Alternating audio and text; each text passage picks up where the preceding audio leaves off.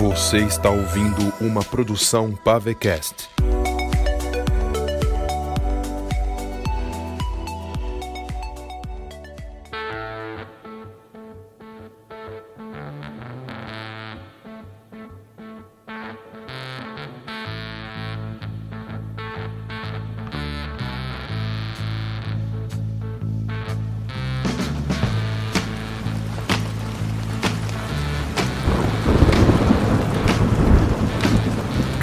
Estava com os braços amarrados contra um poste de madeira dentro de uma jaula externa, em meio ao acampamento auxiliar dos libertários.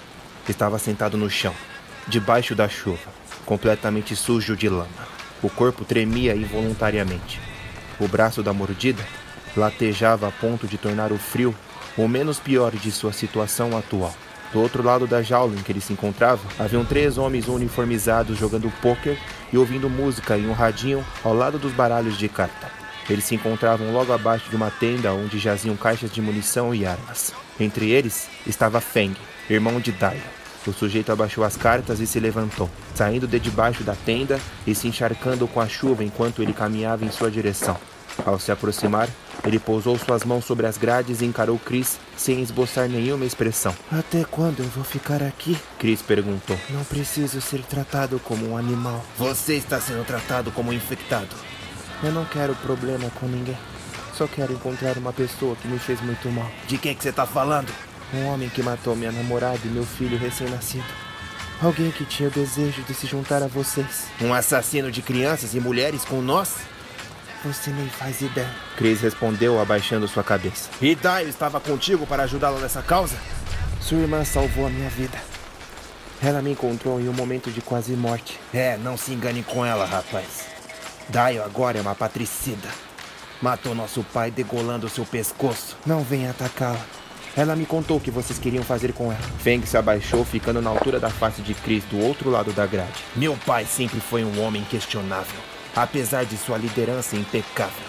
Portanto, o que ele pretendia era evitar mais mortes. Entregar a própria filha para o inimigo em prol da paz? Seriam menos vidas inocentes em perigo. A guerra entre os libertários e os panteras aqui em West Spring estava destroçando a cidade. Esse foi um acordo entre os dois grupos. Chris ergueu o olhar para Feng e respondeu: Mesmo que isso tirasse milhões de vidas, trouxesse sofrimentos, caos e o inferno, eu nunca entregaria meu filho em prol da luz. Isso é egoísmo da sua parte.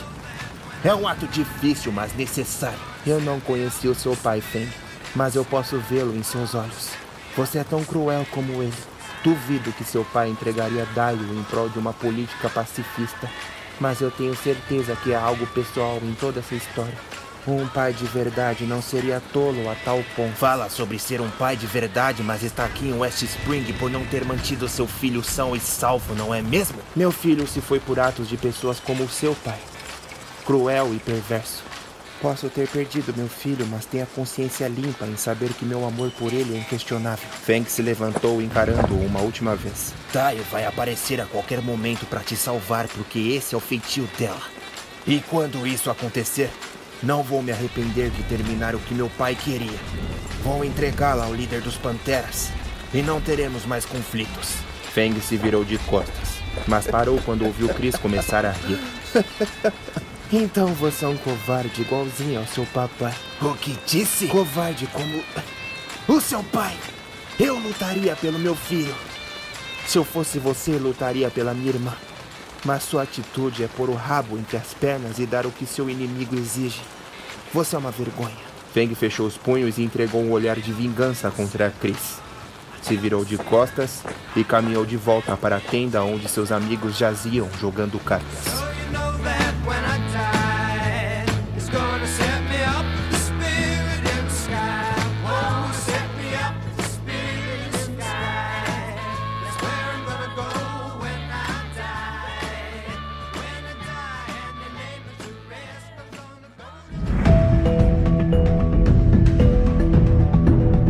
Você está ouvindo. Escrito e dirigido por Lucas Soares. Uma produção original Pavecast. O domínio dos infectados. West Springs.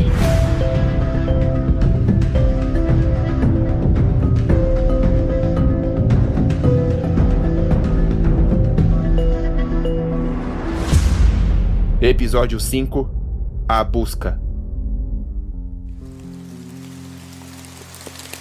Ela acabou de escrever que Chris foi capturado. Royce falou apontando para Dai. Ela atravessou uma faca na palma da minha mão. Eric falou enquanto Júlio enfaixava a mão dele. Como podemos confiar em uma estranha que quase nos matou, Royce? Jack questionou, segurando uma pistola já que a presença de Dai o deixava intimidado. Ela poderia ter nos matado, mas não o fez quando percebeu que éramos os amigos de Chris. Ela estava com ele. Dai encarava cada um deles, completamente imóvel sem querer provocar nenhum conflito novamente. Eu não confio nela. Eric voltou a dizer: Faça o que quiser, mas irei seguir o plano e continuar a oeste. O Copen não vai se safar. Mas é o Chris! É um dos nossos! Salvá-lo é o mais importante. Royce, Hannibal começou a falar. Eu entendo que está preocupado com o Chris. Mas a essa altura ele já deve estar morto. Por que os libertários iriam querer mantê-lo vivo? Não posso ficar só de dedução, Hannibal. Se ela nos disse que Chris foi pego, eu, no mínimo, tenho que checar se isso é verdade. Royce, preste atenção. Jack se aproximou dele. Precisamos seguir com o plano. Não posso arriscar o pescoço porque uma mulher que nunca vimos na vida. Façam o que quiserem. Royce o interrompeu, encarando cada um deles. Eu cansei de tentar convencê-los de algo. Eles se viram, pegando a mochila e seu armamento. Royce, você não pode simplesmente sair por aí. Eu disse que não irei convencê-los a nada. E espero que retribuam o favor. Se você se separar desse grupo, é melhor nunca mais voltar. Royce se virou para Jack repentinamente. Os olhos se encheram de lágrimas em meio a tanto ódio. Deu um passo em direção a ele e Aspen e Hannibal se aproximaram para apartar caso houvesse alguma briga. Royce ficou cara a cara com Jack. E Jack não abaixou a guarda. Vai a merda, seu poção! Eu vou salvar o Chris. E eu quero que você se exploda. Royce se virou e se foi. Dial encarou todos eles uma última vez sem reação. Depois, ela se virou e seguiu Royce para dentro da mata. Jack levou as mãos na cintura, abaixando a cabeça e tentando pensar. Sem dizer nada, puxou a alça de sua mochila e o pôs nas costas. Fez um sinal para o restante e todos eles continuaram, deixando o corpo morto de Kurt para trás. Aspen, o atirador do grupo, hesitou antes de continuar.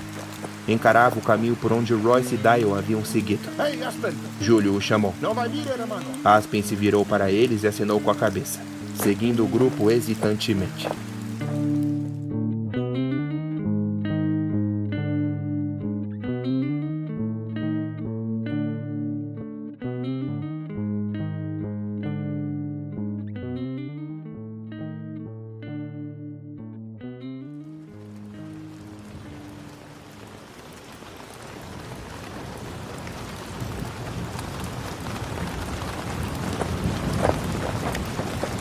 Já estava quase a noite quando Royce e Dial seguiam pela Avenida Debs, uma das principais vias de West Spring, também tomada pela natureza. No caminho até ali, os dois já haviam se deparado com diversos zumbis, mas não pararam por nada. Mesmo com a chuva interminável, ambos seguiam com fôlego. Durante a caminhada, o motoqueiro não deixou de reparar na asiática. Percebeu seu condicionamento físico, braços bem trabalhados e cheios de cicatrizes. Era notável que ela possuía habilidades de sobreviver sozinha. É melhor que esteja dizendo a verdade sobre o Chris, Royce comentou. Se estiver me levando para uma armadilha, eu te mato. Daí o encarou de volta, acenando de leve com a cabeça. Os dois avistaram um prédio completamente pichado pelo símbolo dos libertários. O desenho seguia para cinco andares acima. Royce sentiu que a qualquer momento um inimigo poderia surgir para impedir a sua jornada. Duas horas mais tarde, eles estavam em meio a uma densa vegetação que os cobriam por todos os lados. Era difícil se locomover com tanta barragem, ainda mais com os pés mergulhados em um lamaçal perigoso. Royce envolveu sua bandana ao redor da cabeça para tirar os cabelos molhados de seus olhos. Dio, logo atrás dele, amarrou os cabelos em um rabo de cavalo. O mapa afirma que o acampamento auxiliar fica naquela direção, apontou. Se continuarmos, talvez chegaremos nessa madrugada. A resposta foi o silêncio. Enquanto seguiam, o motoqueiro deu uma rápida olhadela para trás e perguntou à asiática: Devemos esperar homens bem treinados? Ela acenou que sim, ao mesmo tempo que sua face indicava mais ou menos. Possuem equipamentos reforçados para a guerra? E ela acenou que sim. Um corredor surgiu de repente da mata ao lado de Royce. Ele puxou o machado ao lado de sua mochila e cravou no crânio da coisa, matando-o instantaneamente. Outro surgiu bem debaixo da lama, ao lado dos pés de Dai, camuflado, sem a pele do rosto. A asiática ergueu a perna para se desvencilhar e pisou com a botilha no crânio da criatura duas vezes. Droga! Royce praguejou. Fique atenta! Os malditos estão se camuflando para nos pegar. Os dois seguiram em frente, de olhos abertos e os sentidos alertas. Quanto mais avançavam, mais a lama os segurava. Um corredor que perambulava no caminho à frente os viu e ergueu os braços em direção a eles. A lama nos pés do monstro também o segurou, mas estava tão sedento que continuava a avançar. Ao se aproximar de Royce, que já estava pronto para se defender, o zumbi foi ao chão tropeçando e mergulhando na lama. Royce aproveitou a vantagem e acertou dois golpes no pescoço, decapitando.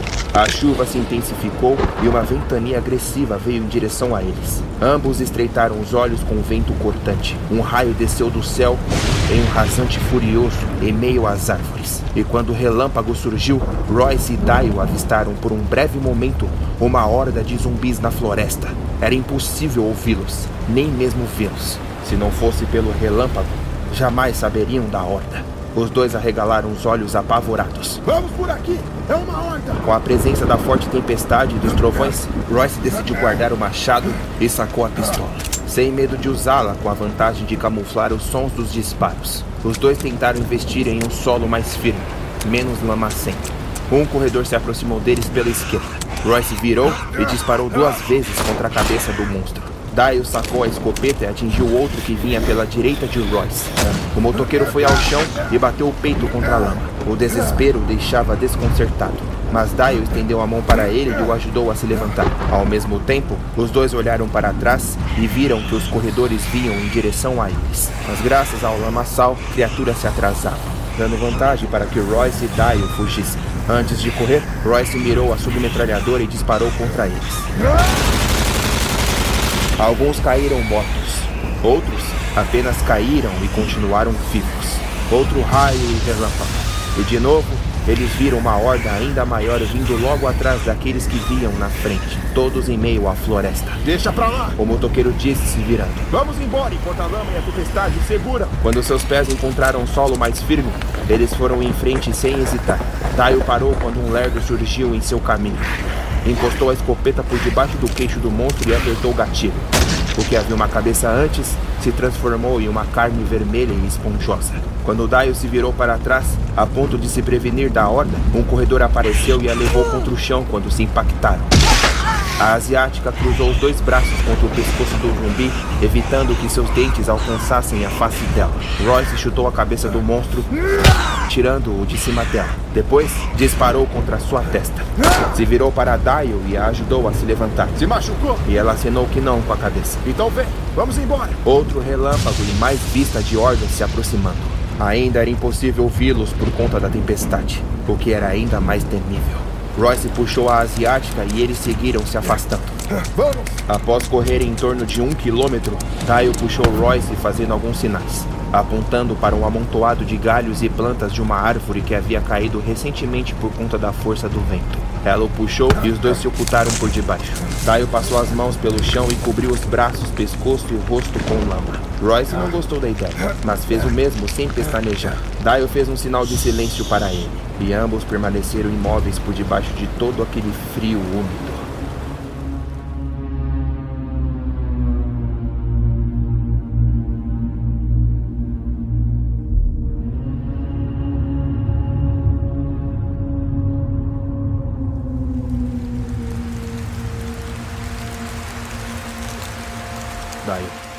Dio. Ela abriu os olhos apontando a faca. Ei, ei, ei, sou eu, sou eu. A garota balançou tanto a cabeça e esticou ao redor. A chuva ainda caía intensamente, mas não se comparava à tempestade de antes. E para piorar, a noite finalmente havia chegado. Acho que estamos aqui há mais ou menos duas horas. A horda se foi. Os dois se levantaram, tirando o lamaçal e os galhos. Royce pôs a mochila nas costas e checou o pente da submetralhadora. Dio envolveu o arco ao redor do corpo e sacou a pistola. Os dois deram passos silenciosos, checando se a área estava segura. As gotas de água que caíam do céu tamborilavam contra as plantas de forma tênue e sutil. Uma densa névoa havia se formado, deixando a vista aos arredores às cegas.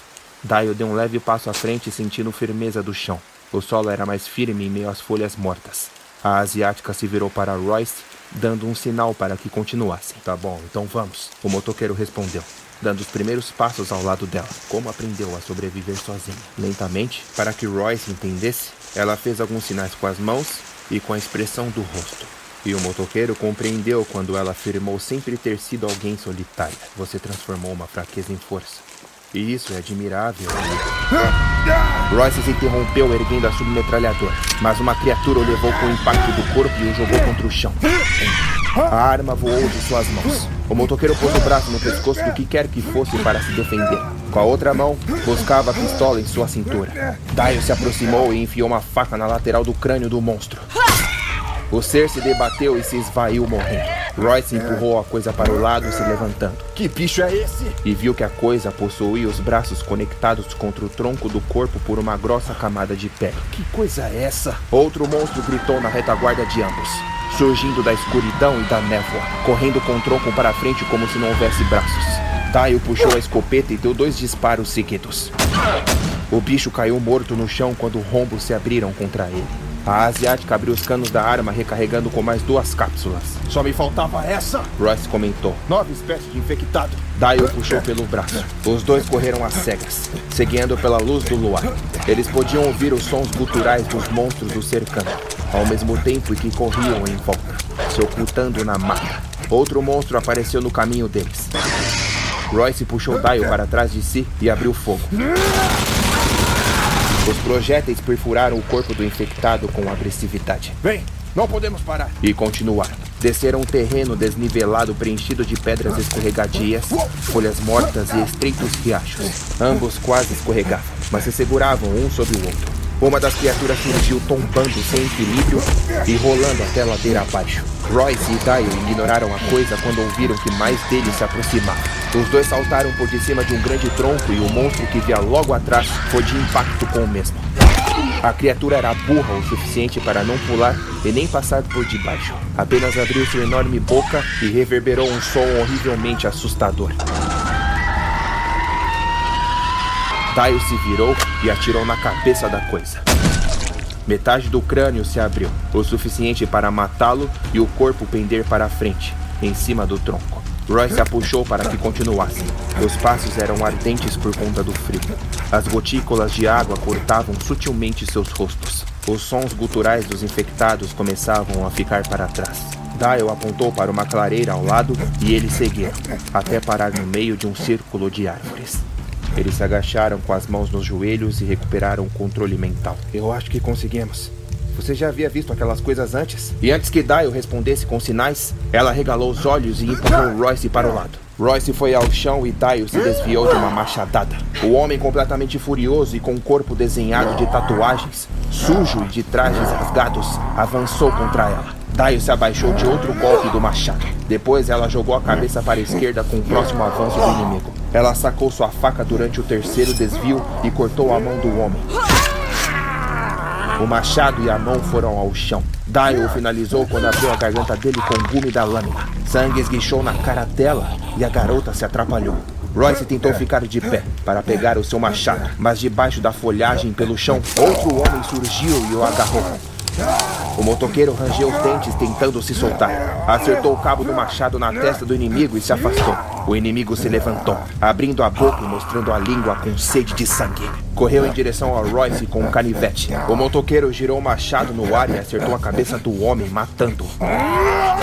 Mais dois vieram em direção a eles. Royce tentou pegar a submetralhadora em suas costas, mas era tarde demais. Teve de se defender com o machado quando o primeiro tentou um golpe com o bastão cheio de espinhos.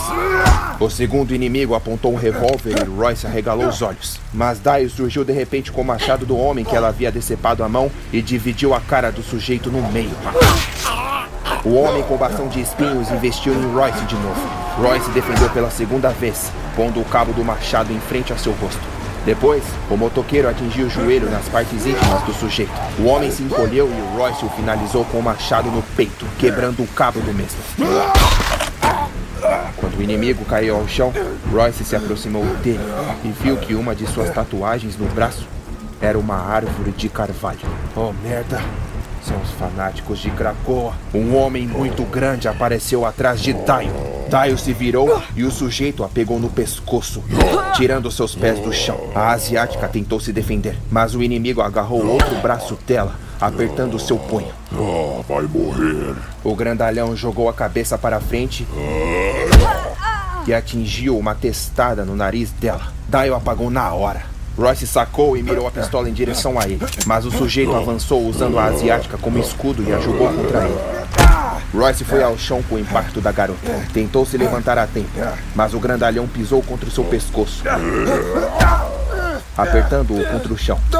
Royce falou. Acorda! Mas a asiática continuava apagada com o nariz sangrando. Royce estendeu a mão até ela e puxou de sua mochila uma única flecha. Virou a ponta contra a perna do homem e enfiou em sua panturrilha. O sujeito recuou com dor e tirando o pé de cima do motoqueiro.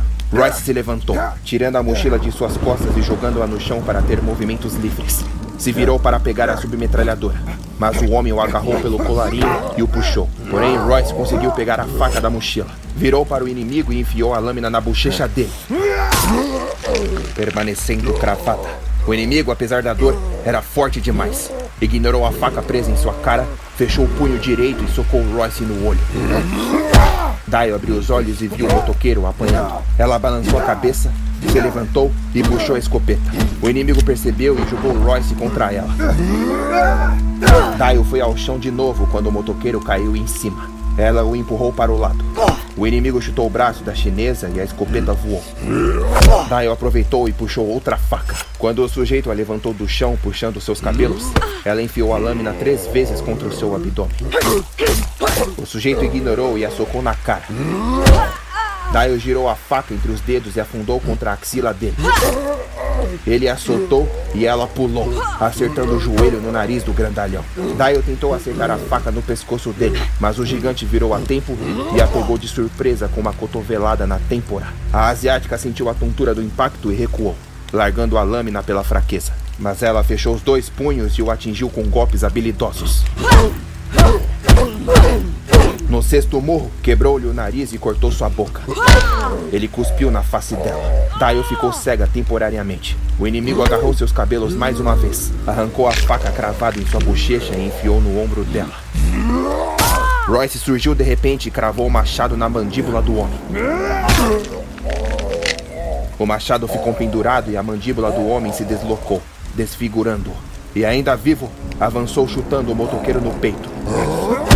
Royce caiu na lama e o inimigo subiu nele. O socou na têmpora até fazê-lo cuspir sangue.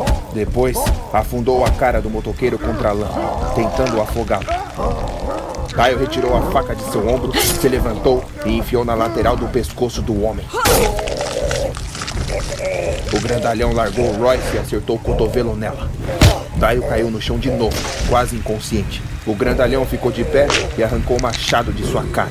A mandíbula estava pendurada com o rombo do lado esquerdo da face. Retirou a faca do pescoço e sangue esguichou. O sujeito, prestes a morrer, cambaleou até ela. Se abaixou pousando seu joelho na garganta da asiática e levantando o machado contra sua cabeça. Royce ficou de pé, cuspindo lama e sangue, cambaleando e correndo até o sujeito. Agarrou-o por detrás com o mata-leão e o puxando para longe da asiática. O homem ficou de pé enquanto Royce o agarrava para sufocá-lo. O sujeito pulou de costas e caiu em cima de Royce. O motoqueiro sentiu seus pulmões esmagarem. Ele ficou de joelhos recuperando o fôlego, fechando o punho e acertando um soco no ombro. O golpe atingiu na mandíbula pendurada e a bochecha rasgou ainda mais. Mas o adversário devolveu um murro no nariz e Royce caiu de novo. Dio, como um último ato de desespero, aproveitou que o inimigo estava ajoelhado e pulou contra ele, envolvendo suas pernas ao redor de seu pescoço com um golpe treinado e forçou para quebrar. O homem largou o machado e a faca para tentar afagar a garganta. Porém, Taio girou o corpo e o pescoço do homem estralou, caindo para o lado e morrendo. Royce e Dio permaneceram no chão, recuperando o ar e sentindo dores profundas pelo corpo. Você matou ele? Royce não viu, mas ela respondeu com um aceno bem lento com a cabeça. E de repente, as criaturas retornaram com seus gritos horrorosos. Dio ficou de pé na hora, pronta para continuar a lutar. Ela sabia que não teria a menor chance. Ela olhou ao redor, à procura de suas mochilas e armas de fogo. E quando Dio decidiu correr em direção, a primeira criatura surgiu com os braços conectados ao corpo, e um disparo atravessou a cabeça do mesmo, levando-o ao chão. Dio se assustou e permaneceu ao lado do motoqueiro, mas dois disparos reverberaram, acertando mais dois monstros que ameaçavam a se aproximar. Aspen apareceu por entre as árvores com seu rifle sniper. Mirou em uma direção qualquer e atirou, espantando mais um dos bichos que se camuflavam na escuridão da selva. O atirador se virou e correu em direção aos dois se abaixando. Vocês estão bem? Royce! Royce, você tá bem? Aspen, o que, que você tá fazendo aqui? Não pude deixar vocês sozinhos. Vamos embora daqui, tem uma horda se aproximando. E tem também os religiosos espalhados por essa mata realizando rituais. Vamos embora desse inferno. Aspen e Dion ergueram Royce do chão, pegaram as mochilas e continuaram. Não importa o barulho que fizermos, não hesitem em atirar nessas coisas. Essas coisas não param de nos seguir. Vamos juntos.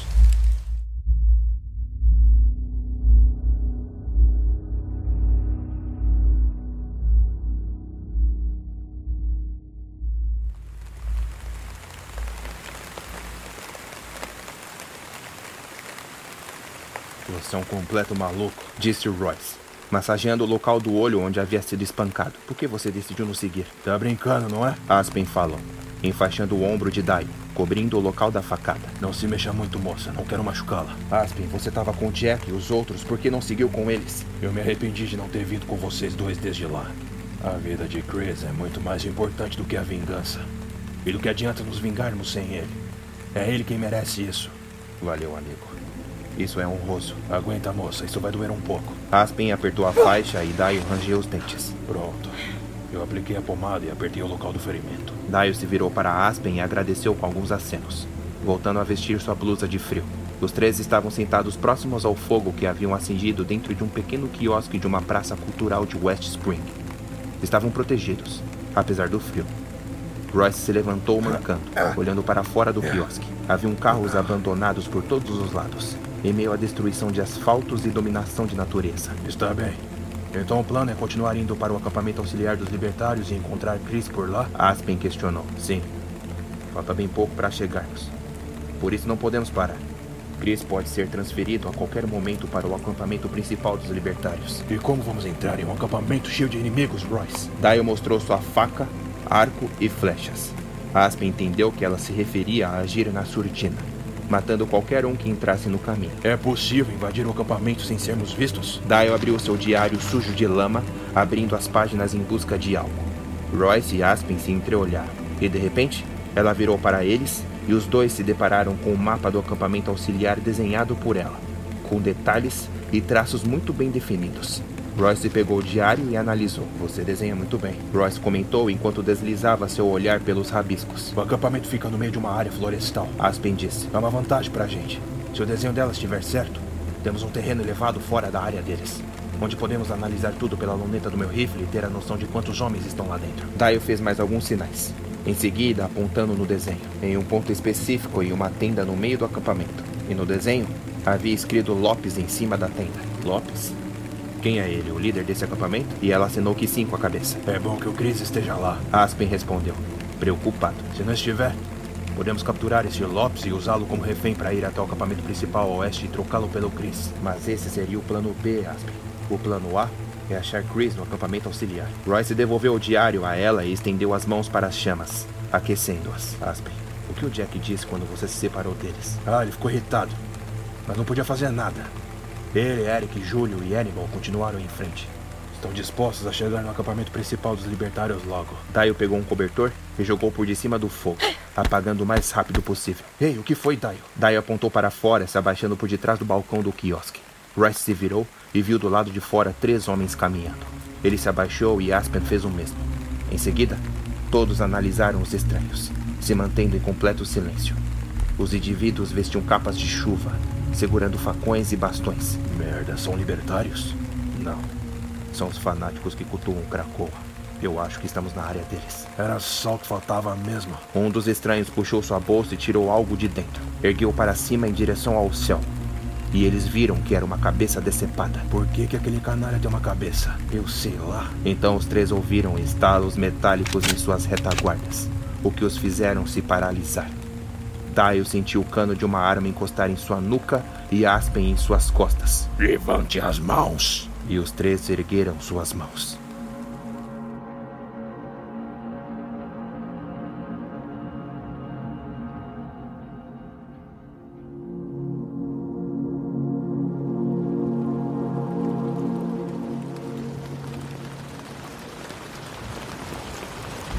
Encontraram alguma coisa? Jack perguntou após sair de um mercadinho. Nada por aqui. Respondeu Hannibal, saindo de uma farmácia do outro lado da rua. Júlio, alguma coisa? O mexicano ergueu a cabeça por detrás da traseira de uma caminhonete semi-abandonada, encostada com o pneu acima da guia da calçada e os vidros estourados. Nada nesse veículo, irmão. Eu também não achei nada por aqui. Eric falou do lado de dentro de uma vitrine de uma loja de computadores. Nada de útil. Vamos continuar seguindo. Jack disse. A chuva está se intensificando. Temos que achar um abrigo seguro. Está cheio de comércios abandonados por aqui, Jack. Podemos nos abrigar em um deles. Não, ficaríamos muito expostos. Estamos quase dentro da área de combate entre os libertários e os panteras. Ô, Jack. Júlio o chamou se aproximando. Estamos cansados, hermano. Precisamos recarregar nossas energias.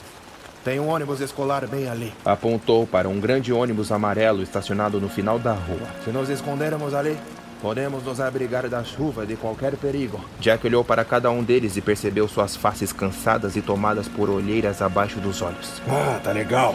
Vamos até lá então. Os quatro desceram pela rua, abraçando seus próprios corpos enquanto a chuva se intensificava. Se aproximaram da porta lateral e Júlio tentou abrir. O metal estava emperrado. Maldito hijo de puta! Não consigo abrir essa merda. Epa, eu vi uma sombra ali dentro. Aníbal apontou para a janela do ônibus. Essa merda de ônibus deve estar cheia de ratos. Eu escolho dormir com os ratos ao invés da chuva. Júlio respondeu, rangendo os dentes ao tentar desemperrar a porta. Chega para o lado, irmão. Eric o empurrou. Eu vou abrir essa merda. Eric pousou as mãos na maçaneta da porta e tentou puxar. Seus enormes braços se contraíram, enchendo as veias por de cima da pele. Seu pescoço também se enrijeceu e a mandíbula se endureceu. Eric aplicava toda a sua força quando a porta finalmente se abriu. É prática, viu? Eric zombou Júlio, subindo os primeiros degraus do veículo. Eu não vi nenhuma prática, muchacho. Só vi você aplicando muita força. E é claro que conseguiu abrir. Depois de mim ter aplicado tanta força. Eric parou no meio dos degraus rindo. Então você tem a força de uma patricinha. Senta aqui, hermano. Mostrou o dedo do meio. Eric riu ainda mais e entrou no ônibus. Júlio, você tem que entender uma coisa. Você jamais deve. A cabeça de Eric explodiu em vários pedaços e seu sangue encharcou todos os vidros da janela do ônibus pela parte interna. Júlio saltou para longe da porta e Jack e Hannibal se abaixaram, se recostando contra a lateral do veículo para quem quer que estivesse lá dentro não os visse. Jack gritou puxando a metralhadora. A cabeça dele! Júlio falou, tremendo e traumatizado vendo o corpo de Eric no chão sem a cabeça. Júlio, se afasta da porta! Quem está aí dentro? Hannibal gritou. Quem está aí dentro? Vou embora! Alguém respondeu. Eu estou abrigando aqui! Ninguém vai embora, seu desgraçado! Jack rebateu. Você matou um dos nossos! Vocês invadiram meu espaço! Mostra a cara, seu canalha! Jack disse, ameaçando a entrar. Você tá cercado, desgraçado! Não tem pra onde ir! E os três ouviram os estilhaços de um vidro se quebrando no fundo do ônibus. Hannibal se virou ainda recostado contra a lateral do ônibus. Merda, ele tá fugindo! Ele quebrou o vidro traseiro! Jack e Hannibal correram para trás do veículo enquanto Júlio entrava no ônibus. Jack viu um sujeito encapuzado pulando pela janela e correndo para longe. Ele tá fugindo! Hannibal parou, mirou seu rifle e apertou o gatilho. O projétil atingiu o homem e ele caiu contra o chão se contorcendo. Jack correu até ele e o virou para enxergar a sua cara. O homem regurgitava sangue enquanto seu pescoço, aberto pelo disparo de Hannibal, esguichava para todos os lados. Jack pôs a mão no ferimento para parar o sangramento, mas era impossível. Então, Jack reconheceu aquela face. Meu Deus! É o Marcos, amigo do Cobain. Hannibal se aproximou e se ajoelhou ao lado deles, tentando ajudar. Merda! No final, o rato era ele. Não morre não, seu velho. Tem muito que pagar ainda. Porém, Marcos tossiu mais sangue e seu corpo se esvaiu, pendendo a cabeça para o lado e deixando a vida para abraçar a sofrida morte. Ah, merda! Merda! Júlio, ao lado do corpo de Eric, tentava segurar as lágrimas. Olhava para aquilo que já fora a cabeça. Mas agora, um grande pedaço de carne destroçado com sangue espalhado pelos bancos, janelas, volante e teto. O mexicano tinha uma mescla de raiva, ódio e depressão. Jack e Hannibal reapareceram na porta do ônibus e viram aquela cena violenta. Meu Deus! O que vamos dizer para a esposa e a filha do Eric? Foi tudo tão rápido. Júlio comentou com um nó na garganta. Era para ter sido eu. Não se culpe, Júlio. Hannibal respondeu. Jack subiu os degraus. passando por de cima do corpo de Eric e caminhando até o fundo do ônibus. E lá estava um saco de dormir, uma mochila e outras tralhas de Marcos. Jack se abaixou e começou a apalpar tudo, em busca de algo que pudesse ajudá-los a descobrir o paradeiro de Coben. Jack puxou da mochila uma foto. Na imagem estavam todos os amigos de Coben, inclusive o próprio. E nos olhos de cada um, menos a de Marcos e Coben, havia um X rabiscados em vermelho. Hannibal parou ao lado de Jack perguntando: Achou algo? E Jack entregou a foto a ele. O que esses X querem dizer? Que estão todos mortos. Menos Marcos e Coben. Até agora. Coben é o único que restou? Encontramos Samantha morta no dia que pegamos o Kurt. A asiática matou o Kurt. Acabamos de matar o Marcos. E na foto indica que Mirella também está morta. Se tivermos sorte, Coben ainda deve estar vivo por aí. Jack, isso tá ficando cada vez mais improvável. Temos que continuar. Pelo menos chegar até o acampamento dos libertários. Falta muito pouco agora. E o que vamos fazer com o corpo do Eric? Não há tempo de enterrar. Mas vamos tirá-lo daqui e deixá-lo em um local mais digno.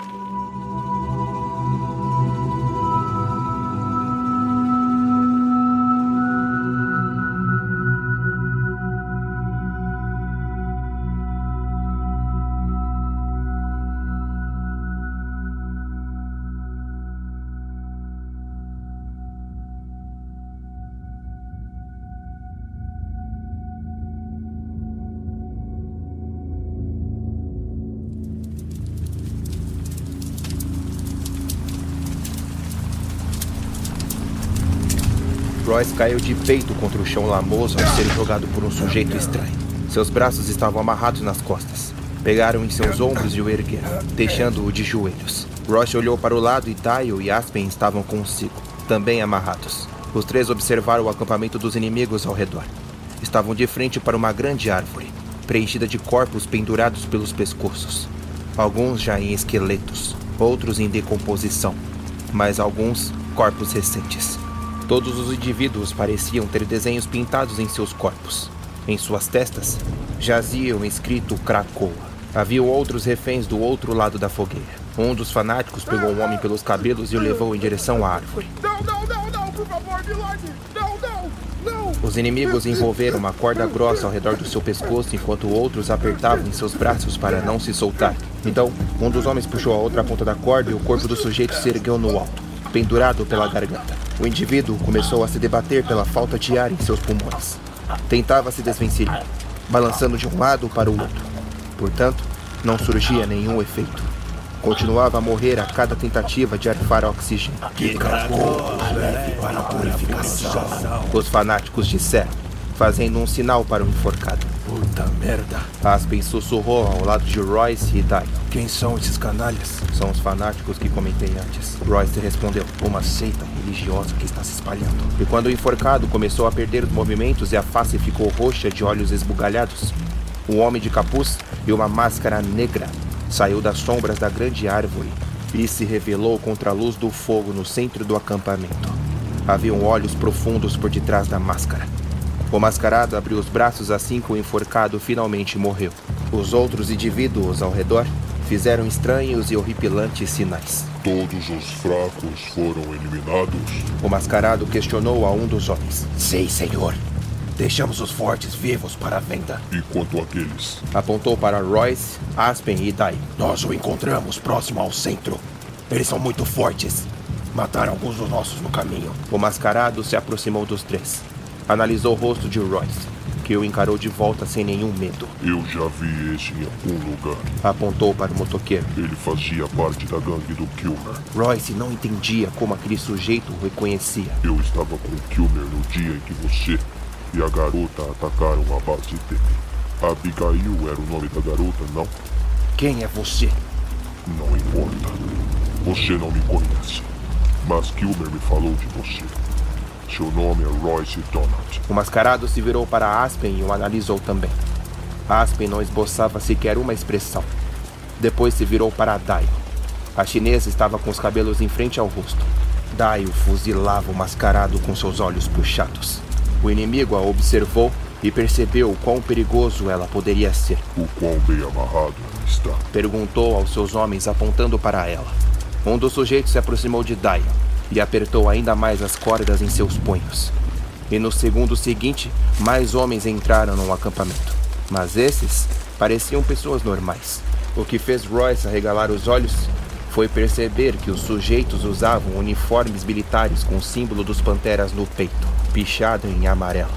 Estavam todos armados. O homem afro vinha à frente, liderando-os. Royce não compreendia o motivo de haver panteras e cracoas juntos no mesmo lugar. O mascarado se virou para o líder dos panteras. E o clima pareceu tenso entre os dois grupos. Bartô, O mascarado cumprimentou o sujeito afro. chegou a tempo. Onde eles estão? O mascarado apontou para os reféns enjaulados do outro lado da fogueira, todos sentados no chão, abraçados contra os seus próprios joelhos. Bartô encarou todos aqueles fanáticos com desconfiança e fez um sinal para que seus homens abaixassem as armas. Após isso, os homens de Krakoa fizeram o mesmo. Os dois grupos não pareciam confiar um no outro totalmente. Temos cinco reféns, como combinado. E para melhorar, temos mais três de brinde. Apontou para Royce, Dio e Aspen. Bartô caminhou em direção aos três e viu Dio. O sujeito ficou estupefato ao vê-la. Taio? Vocês capturaram a filha de Yang? O mascarado ficou sem palavras. Não sabia que havia capturado um dos filhos de um dos falecidos líderes dos libertários. Dio fechou os punhos tentando forçar os braços contra as cordas que a seguravam. Ela sabia que aquele homem, Bartô, era o responsável por ter solicitado ela para seu pai em troca de paz entre os dois grupos. Bartô se aproximou dela abrindo um sorriso satisfatório, tocando em seu rosto com as pontas dos dedos. Não encosta nela, ô psicopata! Royce gritou. Bartô se virou em direção a Royce repentinamente, sacando sua pistola e caminhando em sua direção. Ou vai fazer o quê? Vai ameaçar a gente? Aspen questionou. Bartô se virou para ele. Nós não somos o tipo de gente que se deve ameaçar. Ah, é mesmo? Não autorizei machucá-los, Bartô. O mascarado respondeu, se aproximando dele e pousando sua mão em seu ombro. Panteras! Bartô se dirigiu aos seus homens. Tragam o pagamento. Uma caminhonete surgiu por entre as árvores com um baú na traseira. O veículo estacionou e algo de dentro do baú começou a rugir. Haviam pequenas grades nas laterais do baú onde exalavam fumaça. Dio arregalou os olhos ao perceber que o que havia dentro era um escalador. Uma das classes de infectados mais perigosos que existiam. Eu capturei aquela coisa pra você. Perdi 12 homens, mas o pegamos. Em troca, eu quero o Taio e os outros escravos que você arranjou pra mim. O mascarado ficou maravilhado ao ouvir os sons que a criatura emitia de dentro do baú. Royce engoliu em seco, arregalando os olhos. Que merda é aquela? Deve ser o diabo em pessoa. Aspen respondeu também apavorado. O mascarado se virou para Bartô e assinou com a cabeça, concordando a troca dos escravos pela criatura. Só tome cuidado com essa coisa. Bartô continuou. Se quer usar ao seu favor, garanto que não vai conseguir controlar isso. Esse bicho é indomável. Bartô se aproximou de Taio e ordenou que dois homens a erguessem do chão. Em seguida, Bartô realizou um sinal para os outros membros da equipe dos Panteras, ordenando que pegassem Royce, Aspen e os outros reféns. Levem esses desgraçados para a van. Tira as mãos de mim! Royce tentou se debater. Quando ergueram Dio, Bartô fez um sinal para os seus homens e a colocaram de frente com ele. Bartô aproximou seu rosto ao da asiática, tocando suas mãos em um dos seios dela.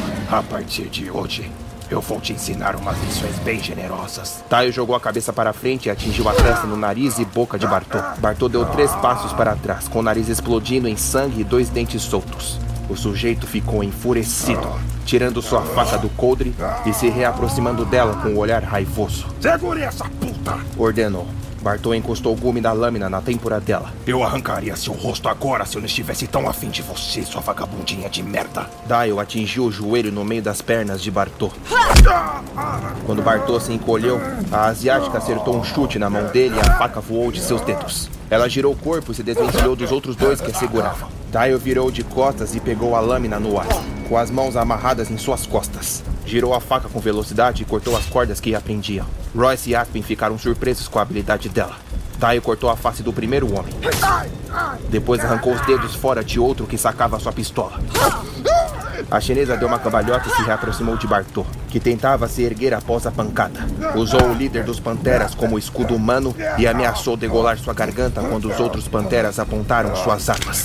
Os fanáticos de Krakoa ficaram apenas olhando, sem reação, assim como o mascarado. Larga ele! O dos panteras disse, apontando o rifle em direção aos dois. Não façam nada! Outro respondeu. Ela vai matar o nosso chefe! Não reajam, seus merdas! Bartô falou, apavorado com a faca em seu pescoço. Dial apontou rapidamente para Royce, Aspen e os outros reféns, ordenando que os soltassem. Quando os homens hesitaram, ela voltou a pressionar o gume contra a garganta de Bartô. Façam o que ela está ordenando, seus idiotas de merda! Os soldados dos Panteras liberaram os reféns. Os homens e mulheres, sem reação e apavorados, correram para dentro da mata, desaparecendo. Depois, Royce e Aspen sentiram as cordas em seus braços afrouxarem e ambos foram soltos. Eles pegaram suas mochilas e suas armas próximas à fogueira e se esgueiraram para de trás de Dial. Agora me solta! Bartô falou, sendo sufocado pelo braço da asiática. Então, Aspen mirou seu rifle rapidamente para a tranca do baú da caminhonete e disse: Prepare-se para correr! Quando apertou o gatilho, o projétil destrancou o baú e. A criatura saiu de dentro com toda a força. Os homens que miravam Dio se viraram apavorados, abrindo fogo contra a criatura. O escalador rugiu e correu em direção a todos. Era tão rápido que tudo que viam era um borrão, decepando e dividindo panteras e fanáticos no meio. Dio aproveitou a distração de toda a chacina e degolou a garganta de Bartô. O homem caiu no chão se debatendo enquanto o sangue esguichava. Royce puxou Dio para correr, mas um corpo foi lançado pela criatura em direção a eles e ambos se jogaram no chão para se desviar. Oh, droga! Royce gritou se levantando. O monstro saltou em um homem que disparava contra ele e mordeu seu pescoço. Arrancando a cabeça fora, se virou para outro e atravessou o braço contra o seu peito.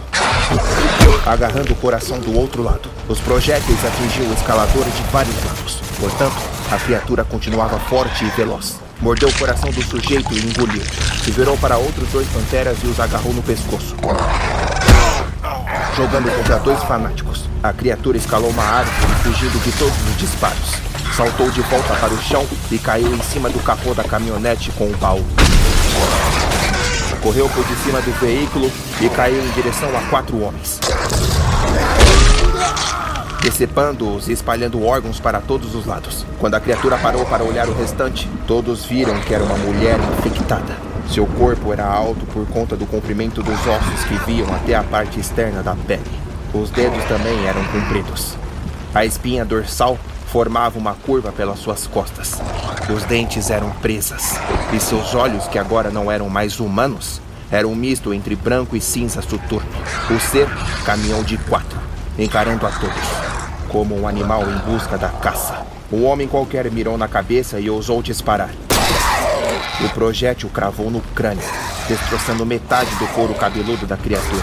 O monstro rugiu de dor e avançou em todos novamente. Era muito forte. Royce puxou Dio mais uma vez e correu. Aspen correu logo atrás. A floresta era muito escura. No entanto, eles não se importavam, desde que conseguissem se afastar do perigo.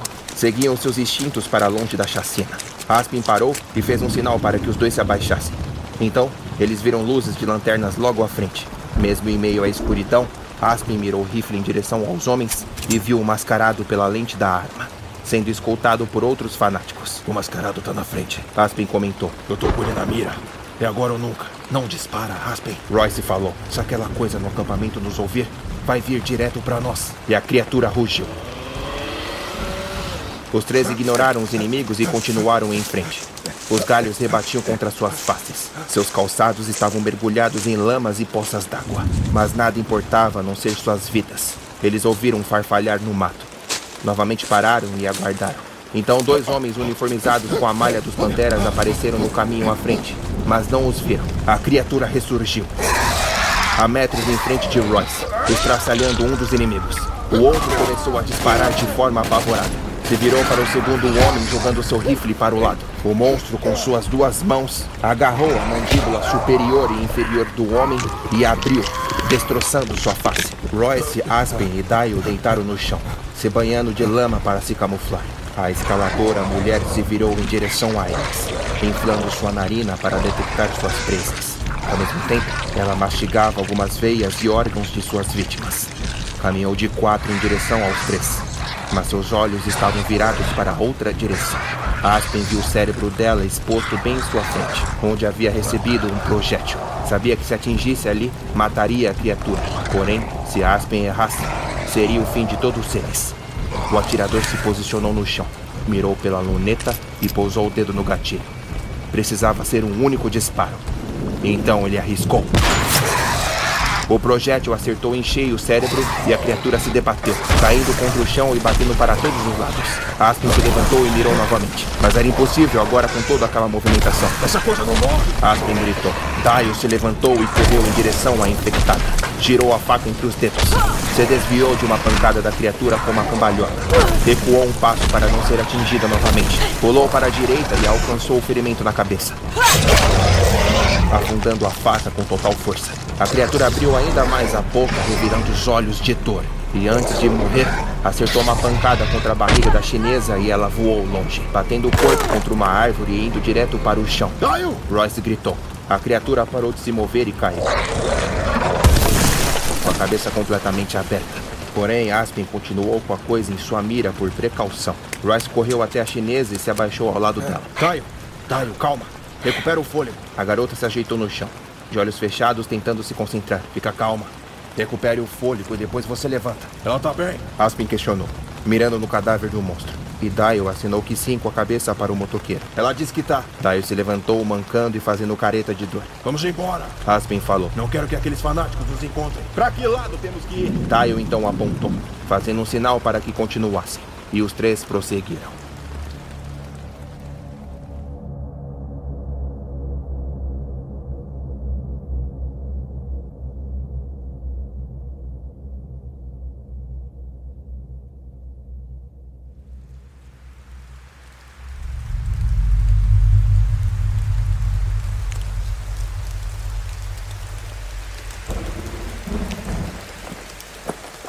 Chris abriu os olhos quando sentiu dois sujeitos o reerguendo e o levando para uma tenda. Suas pernas estavam sendo arrastadas enquanto o levavam. Chris sentiu o braço direito sendo apertado pelos dedos do homem, e o esquerdo era como se já não houvesse mais nada. A face dele estava completamente branca com as veias aparentes. Os lábios estavam roxos. Até mesmo seus cabelos estavam quebradiços. De repente, a chuva se ausentou de seu corpo. Ele tentou reabrir os olhos e se viu dentro de uma tenda iluminada por lampiões em uma temperatura ainda mais confortável. Colocaram-no em uma cadeira. Tirem as cordas dele. Uma voz ordenou. Ele tá fraco. Não vai causar nenhum problema. Chris abriu os olhos e viu dois homens tirando as cordas de seus punhos. Dentro da tenda havia maletas de armas, munição e rações. Quando virou a cabeça para o sujeito à sua frente, ele estava de costas para ele, vestido com uma camisa regata verde camuflada. Os braços eram completamente tatuados. Os cabelos eram compridos, amarrados em um coque. Quem? Quem é você? Chris tentou arfar algumas palavras, mas sua voz saiu quase sem vida. O homem se virou para ele após analisar o mapa em cima da mesa. O sujeito tinha uma barba volumosa e olhos cansados. Ele recostou contra a mesa, por de cima do mapa, cruzando os braços e encarando Chris. Você tá zoado, hein, irmão? A mordida tá acabando contigo. Chris abaixou a cabeça. A fraqueza caía sobre os seus ombros. O que, que você e seu grupo estão fazendo aqui na minha cidade? Não vou dizer nada. Chris rebateu, puxando toda a força que lhe restava. Eu não quero nada com ninguém. Só estou à procura de Coben. Eu não faço ideia de que você tá falando, amigo. Lopes olhou para alguém atrás de Chris. Quem que é Coben? Ele disse que é um sujeito que matou a namorada e o filho dele. Feng respondeu logo atrás de Chris. Nem mesmo Chris sabia que o irmão de Dio estava no recinto. E você acha que esse tal de Coben tá com o nosso grupo? Lopes questionou, apontando para o símbolo dos libertários no próprio peito. Nós não admitimos assassinos em nossa casa. Ele fugiu pra cá. Queria se integrar com os libertários. Lopes estreitou os olhos, encarando rapidamente alguns homens que estavam no recinto. Lopes se desapoiou da mesa e voltou a analisar o mapa. Vocês encontraram ele em que local? Questionou, apontando para Chris. Perto da área B15. Ele tava com a Dai. Respondeu um dos homens. Certo, eu quero que envie uma equipe por toda a extensão da B11 até a B17. E cuidado com os panteras. Se encontrarem alguém, traga com vida. Alguns homens saíram da tenda enquanto outros permaneceram parados em seus respectivos lugares. Lopes pegou uma cadeira de sua mesa e a posicionou de frente para Chris. se sentou sacando sua faca de lâmina negra. A cabeça de Chris continuava pendendo para baixo. Pingos de suor escorriam de sua testa até suas sobrancelhas, deixando rastros pela sua pele. Lopes o pegou no queixo e ergueu sua cabeça para analisar sua face. Você e o seu grupinho de sobreviventes têm sido uma pedra no meu sapato. Meu chefe tá quase açoitando um chicote nas minhas costas. Eu tô um pouco me fudendo se a tua namorada e o filho foram mortos. Você apoiou uma inimiga dos libertários e agora eu vou acabar contigo e com ela. Eu vou encontrar os seus amigos e arrancar o escalpo de cada um deles. Puta que pariu, quanta dor de cabeça em uma só semana. Lopes balançou a cabeça indignado. Sabe, Chris, os libertários são uma sociedade organizada que busca implementar um novo mundo. Só que aí vem gente da sua laia para nos fazer lembrar que vivemos em um mundo sem regras. Mas sabe qual que é a melhor parte disso? Lopes girou a faca e enfiou na perna de Chris, mergulhando o metal em sua carne.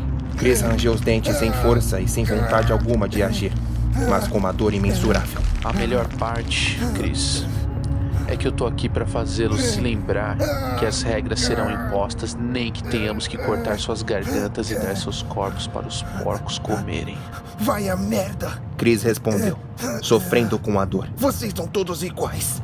Panteras libertários que se darem! Lopes retirou a faca e o sangue esguichou pela perna de Chris. O sujeito se levantou e caminhou de volta para sua mesa. Puxou um pano e limpou a sua lâmina. A colocou no coldre e puxou uma caneca metálica, enchendo com uma garrafa de café. Bebericou observando o mapa mais uma vez. Você não tem muito tempo mesmo, não é? Em poucas horas você vai ficar andando por aí, balbuciando qualquer merda, caminhando sem rumo. Chris sentiu uma onda de latejo surgir em sua cabeça. Por um breve momento, sua vista se esverdeou como se algo tampasse sua visão. O corpo voltou a tremular. Começou a babar mais do que o normal. Sentia que a transformação começava a controlar seu corpo e mente. Mas ainda estava consciente. Tinha vontade de dormir. Porém, se o fizesse, sabia que jamais acordaria. E se acordasse, balbuciaria pelo mundo como um zumbi. Lopes se virou para Chris novamente e se aproximou dele, ficando face a face. Eu não vou deixar você se transformar até os seus parceiros chegarem. Você é a melhor chance de pôr as pragas nas minhas ratoeiras. Seus amigos vão vir te buscar. E quando isso acontecer, eu vou fazer a limpa, Chris. Lopes se reergueu, ajeitando as costas e caminhando pela tenda. Eu já tenho muita coisa para lidar. Os panteras, religiosos fanáticos, até uma chinesa traidora. Dessa vez, ele tirou a pistola do coldre de sua cintura quando viu que Chris voltava a fechar os seus olhos. Mirou no joelho esquerdo e disparou. O projétil atravessou, destroçando completamente seu joelho. Opa! Fica acordado aí, Chris. Se você fechar os olhinhos, vai ser pior. Você vai morrer. Eu só tô tentando manter o meu grupo a salvo, seu anarquista de bosta. Ele fez um sinal para que os homens o erguessem. Coloque-no amarrado no poste do lado de fora. Quando os amigos dele chegarem, eu quero que o vejam. E se esse canalha tentar apagar, esfolem ele. Ele vai gritar e continuar são. Lopes se virou de costas, voltando sua atenção para o mapa, enquanto seus homens levavam Chris para fora.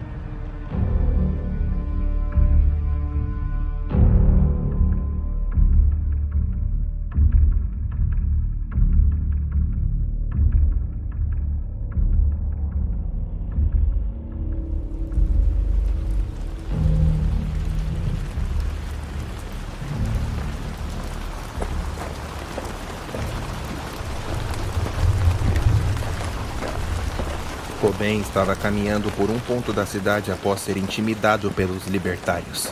Estava sem rumo, sem planos. Queria entender por que nem ao menos haviam lhe dado uma chance na porta do acampamento do Bru. Sabia que seu irmão estava lá e que se soubesse dele, abriria seus braços para tê-lo de volta. Porém, não teve a chance nem ao menos de se explicar. Os libertários o devolveram com disparos. Teve que correr e procurar abrigo antes que um projétil o atingisse. Ele estava com frio, cansado e com fome.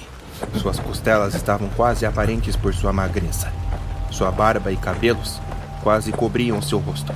Havia dado tudo de si para finalmente chegar até ali, para que no final simplesmente fosse abandonado. Em seu caminho à frente, a dois quarteirões, ele avistou um grupo de cinco corredores. Ele parou e começou a chorar. Sabia que suas ações haviam feito chegar até ali. Então Coben se ajoelhou no chão e tirou a pistola do seu coldre. Checou o pente e viu que haviam apenas cinco projéteis restantes. Repôs o pente e enfiou o cano na própria boca. Fechou os olhos e viu o rosto de todos os amigos que ele havia traído no caminho até aqui. Kurt, Samantha, Mirella e Marcos. Coben sabia que era uma víbora traiçoeira, que colocava qualquer um abaixo de seus pés para poder se beneficiar. Ele levou o dedo até o gatilho e tentou apertar, mas não podia. Não conseguia.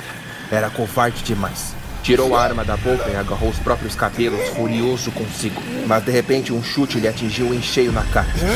Coben cuspiu saliva antes de bater o rosto contra o asfalto. Alguém o agarrou pelas costas enquanto afundava seu peito contra o chão. Te encontramos, filho de puta! Falou uma voz com sotaque mexicano. Amarra o braço dele, vamos embora daqui! Outro respondeu abrindo fogo contra Hal. Me solta! Coben gritou, tentando se desvencilhar e fugir. Me solta! Vai logo com isso! Eu estou tentando, mas ele não fica quieto! Me solta! Se os Tere não parar, vou estourar suas bolas com uma martelada! Coben ficou com medo da ameaça e permaneceu quieto. Sentiu os punhos sendo amarrados. O sujeito ergueu e a primeira coisa que ele viu foi uma horda de zumbis se aproximando. Os homens que o seguravam em suas costas abriam fogo contra as criaturas. O homem com sotaque mexicano ao seu lado sacou uma pistola e disparou em um zumbi. O som do disparo machucou seu ouvido e Coben encolheu a cabeça, rangendo os dentes. Já amarrou ele? Já, agora vamos! É melhor me acompanhar, Coben. Como sabe o meu nome? Coben perguntou. Então o puxaram, sem que deixassem ver o seu rosto. Enquanto prosseguia, sendo levado à força, os homens continuavam a disparar. Seguiram por uma quadra até virarem à direita. Se desviaram de alguns carros abandonados e continuaram pela avenida. Se aproximaram de um banco em uma rua vizinha e abriram a porta empurrando Coben para dentro. Coben foi ao chão com os braços ainda amarrados. Ele se virou tentando ficar de pé, mas sem êxito.